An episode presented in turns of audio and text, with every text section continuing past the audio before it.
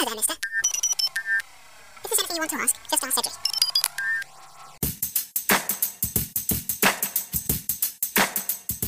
Quem nunca se arrependeu de ter se metido em uma discussão acalorada no WhatsApp? Quem nunca se sentiu ofendido ou ofendeu alguém por falta de atenção? Você já pensou em estabelecer regras para os seus grupos de WhatsApp? Na cápsula de hoje, compartilhamos algumas dicas sobre como reduzir ruídos em tempos de distanciamento social. Eu sou a Carol Soares e essa é a cápsula. Conteúdo para mentes inquietas em busca de inspiração.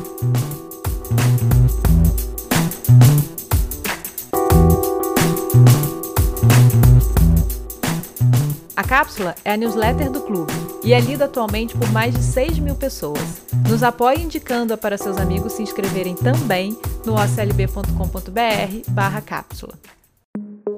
Priya Parker é autora do livro The Art of Gathering e ela acredita que todo bom anfitrião deveria exercer o que chama de autoridade generosa. Ah, e já fica aí uma dica.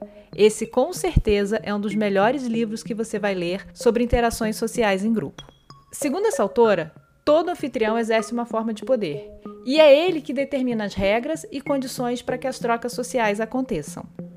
Adotar uma autoridade generosa, então, é reconhecer a sua posição de poder enquanto anfitrião. Em seguida, exercer essa autoridade de forma generosa e não dominante, visando basicamente três objetivos: proteger seus convidados, equalizar as falas e dar a chance de todos se conectarem. Nós acreditamos que o maior problema dos grupos de WhatsApp é justamente a falta de líderes dispostos a exercer a autoridade generosa. Os grupos são criados assim meio sem regras, sem moderação e muitas vezes sem a menor necessidade também. Dependendo da diversidade de opiniões, valores e das motivações dos seus participantes, a probabilidade de dar ruim em algum momento é muito alta, especialmente em tempos de distanciamento social, crise econômica, política e sanitária, quando a nossa sensibilidade encontra-se à flor da pele. Não é à toa que a tal cultura do cancelamento anda tão em alta. Mas o que é combinado não sai caro. Hoje, 227 pessoas fazem parte do grupo de WhatsApp chamado o Clube Comunidade. Esse grupo ele existe desde 2017 e, segundo o nosso último censo, 87% dos seus participantes afirmam que ele é altamente relevante em suas vidas. Um dos motivos pelos quais acreditamos que esse grupo seja tão valorizado é justamente as regras que criamos e que são apresentadas a todos assim que eles entram. Regra número 1: um, o propósito do grupo é claro: discussões sobre o futuro das experiências, cultura e entretenimento ao vivo, além de trocas de contatos, informações e network entre os participantes. Regra número 2: é proibido o uso de áudio. Regra número 3: é proibido e sob pena de expulsão qualquer comentário agressivo contra os moderadores ou demais membros do grupo. Regra número 4. É proibido também, sob pena de expulsão, assuntos como política, futebol e religião. E finalmente a regra número 5, que é: se sair não tem volta. Você aprende a adaptar-se à dinâmica do grupo e não o contrário. Cada vaga nesse grupo é muito valiosa.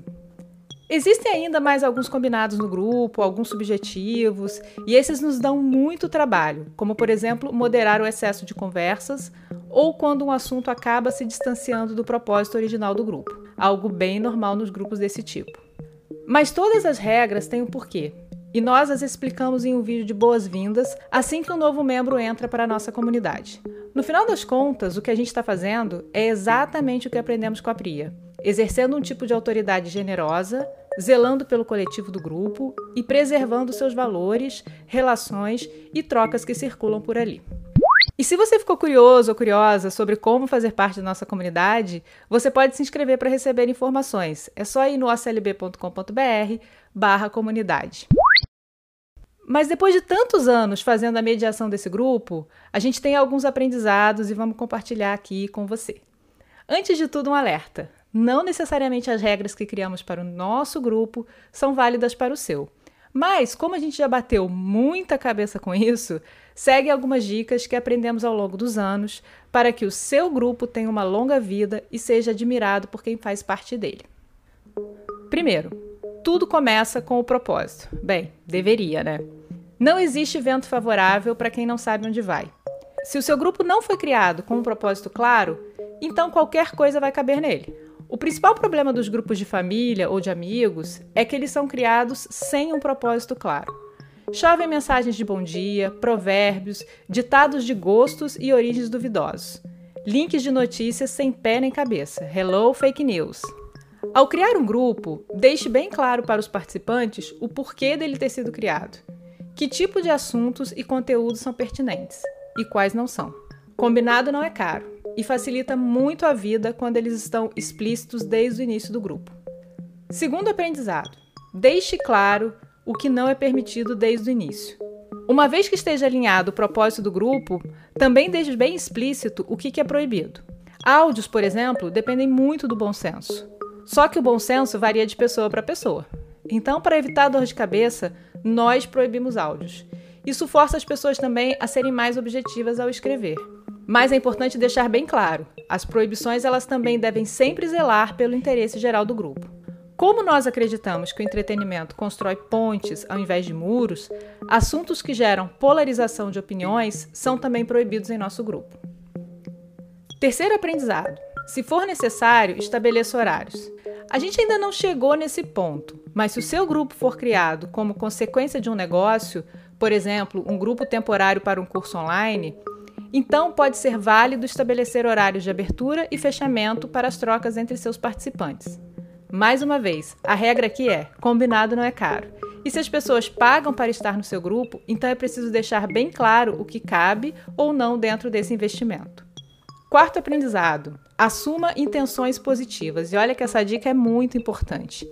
As comunicações por escrito são mais limitantes quanto à sua capacidade de entendimento, sendo muitas vezes mal interpretadas. Quando a gente conversa com alguém, observamos seus gestos, olhares, tom de voz e a velocidade e a intensidade de quem fala. A comunicação presencial é sempre muito rica em termos de significados. Quem nunca recebeu uma mensagem de cabeça quente, entendeu tudo errado e criou uma tempestade em um copo d'água por nada? Assumir intenções positivas significa isso. Acredite que quem te enviou a mensagem teve a melhor das intenções ao enviar a mensagem. Ao adotar essa postura, você vai nos agradecer depois e não responder aquela mensagem de cabeça quente. Aliás, mais uma dica bônus. Se estiver de cabeça quente, melhor deixar para responder depois, né? Funciona com a gente escrever uma resposta, mas não enviá-la na mesma hora. Vai comer algo, tomar um café e retorna a mensagem depois. Acredite, essa dica já nos salvou a vida algumas vezes. E por fim, o quinto aprendizado, que é invista na comunicação visual. Como a comunicação por escrita é limitante, procure sempre apoiar-se na comunicação visual para reforçar o seu ponto e dar aquela quebrada de gelo. Stickers, GIFs são ótimas formas de trazer um pouco de bom humor para assuntos sérios. Já diz o ditado: uma imagem vale mais que mil palavras. E é verdade. Tá aí o Instagram, o TikTok, que não deixa negar. Um emoji no final de uma frase ou pergunta faz toda a diferença para entender o tom de quem a enviou. Concorda? E se você quiser se conectar com o futuro das experiências e do entretenimento, eu recomendo que você acompanhe nossos encontros de todas as terças às 20 horas, com executivos e profissionais líderes desse setor. Você pode fazer sua inscrição no simpla.com.br/oclb.